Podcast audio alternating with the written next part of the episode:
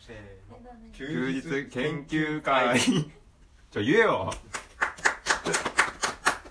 この放送はインスタグラムを自動で運用しようの人気者になろうの提供でお送りします。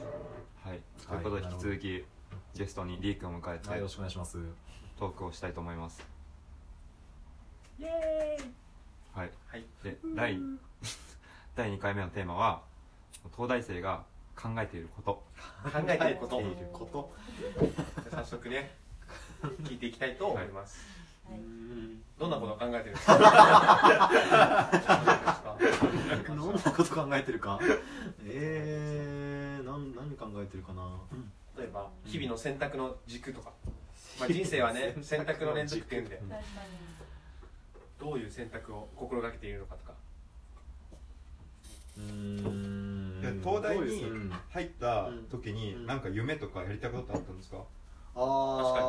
いいですなんかもともとうん。なんかそのし将来高めの志を持った仲間たちをたくさん作りたいと思って東京来てたから、んその友達たくさん作ろうと思ってた。なるほど。あの時は。志の高いうん。友人を作ろうと。そうそうそうそうそうそう。もうなんか官僚になって国を変えるんだみたいな人とか、はあともうなんなんだろうね金融入って世界一の金持ちになるんだみたいな話でもいいけど、そういう人たちをたくさん作ろうと思って来てたから、友達をたくさん作ろうと最初すげえ思ってた。し、で実際どうだったんですか？実際そういう動きをしたんですか、うん、めっちゃサークル入ったし、えうん。どういったサークルに入ったんですか、サークルはいろいろ入った。一番学区内ででかい英語サークル1個入ったのと、はいはい。あとはなんだろう。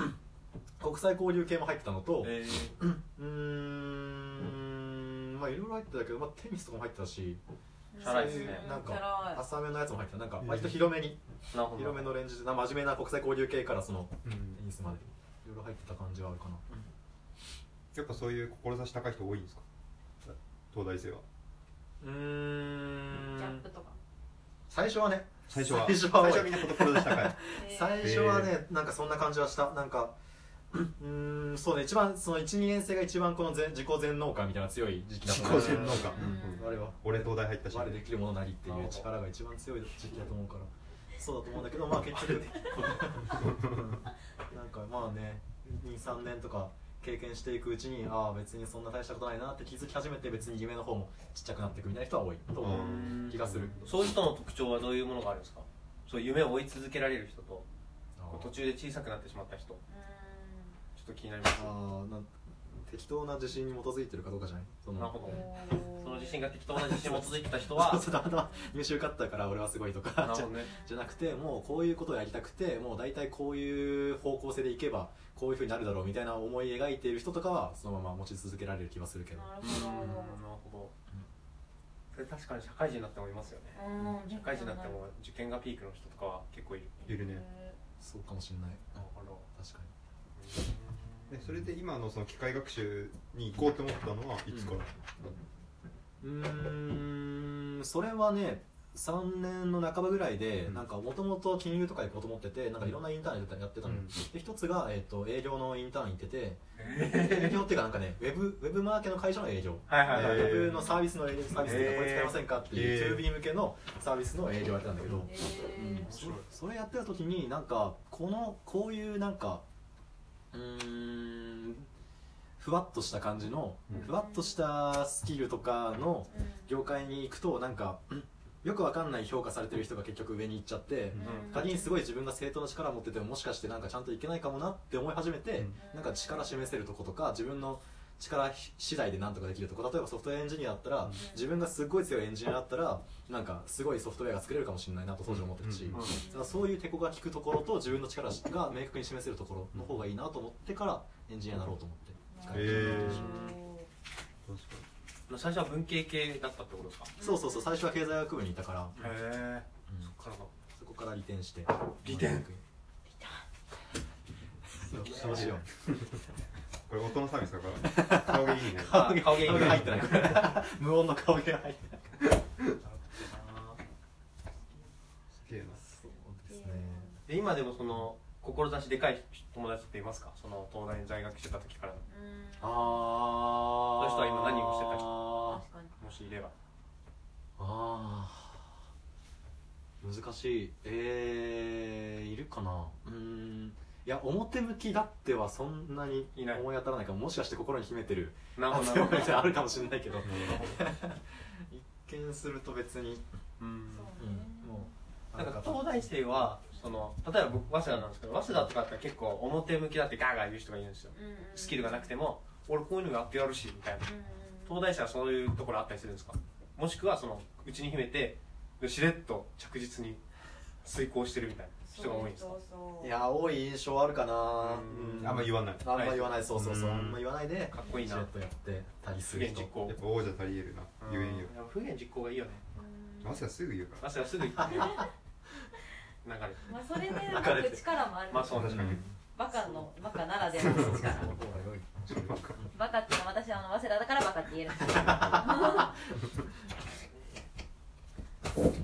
そっかじゃあここ3人早稲田なんだそそっか。機械学習の面白さはどこなんですか、うーんなんかこれはなんかやり始やってすごく2年ぐらいしてから思ったことだけど、うん。そのさ機械学習が出始めの頃とかってなんか人間がよくわからないようなアウトプットを結局出してるよねみたいな話とか結構あったりして、人間がよくわからない、うんそうアウトプットっていうか人間がよくわからないアルゴリズムに基づいた、うん。基づいて計算して、うん。なんかなんとなくいい結果出るよねみたいな話が結構あったりして。いやプロセスがブラックボックス化するっていう。ああそうそうそうそうそうそう。そうなんでこのプロセスでうまくちゃんといい結果出てるのかわかんないみたいなのが結構あったりしてでその研究は最近進んできたりするんだけど、なんか人間が見てるよりももっともっと高次元の空間で物事を考えていて、ここで当てはめるとこううまくはまってくよねみたいなことを考えてるっぽいみたいなほ話があったすりして。げえ。なんか人間がこのロジカルにこれこれこれはこれが良くてここはダメでみたいなこの線形の判断をしているけど、うん。本当はもっとすごい難しい非線形な空間があって、うん。それをうまいこと考えていっているのが人工知能だなと思ってて、そそれでもういいことかってるわけじゃない、はいはいはい。でそうするとなんか人間がこのうんうんこの例えば話したりしてて、いやもうここがいいからここが悪いからとか言ってるのって全然なんか次元が低いなっていう気がしていて、へえ、うん。でくるっていうその知能に対するこの、なんだろう。うんもっともっと深い面白いすごいね。えこつまり高次元の生物と接している感覚があるあそうそうそうそうそうそうそれそう。恐ろしいね。全然自分が考えている空間とは全く別のところで考えてるから、もうなんか俺たちが考えてることって何なんだろうみたいな。うん。のはすごい思う。怪獣の子供みたいですね。ね。喜んでる。怪獣の子供のテーマっぽいですね。そうかな。そう。そうですよ。うん。工事高次元の存在。工事えん。そうなんだ。そう高次元の思考みたな。いんか俺さ全然よよく詳しい知ってるわけじゃないけど、まあ、その深層学習とかってなんかその人間の脳を模してるみたいな。なんかそのシナプスとかそういうニューロンとかそういう概念に近いみたいな。のをどっかで読んだことあるんですけど、ん。そうなんですか？うーん一番最初はね一番最初の初期段階はうん。なんか何が近いかっていうと、うん。そのある程度のこの閾値みたいなのを設定してあって、せうん。閾値みたいなのをうまくそのニューロンが設定するようにしてそこを超えたら1そこを超えなかったら0みたいな、うん。発火みたいな。それをニューロンが多分なんかここの閾値で発火するみたいな仕組みがあるらしいんだけどそれを模してるっていう。だからまあなんか線引いてるっていうのと一緒ぐらいの感覚、線引いてるっていう意味ではニューロンと一緒だよねみたいうん。なことだけだから、うん。そんなに多分そんなについ。違うわけじゃないんじゃないかとは思う、ん。そうか。うん。え近くなかっ分からんけどで今後その今の技術が進むとうん。どういう世界になりそうなんですか？たニュースピックス風でもいいですよ。やってくださいあスピックス。おじさんしていいの？俺、ちょっと待って一旦止めます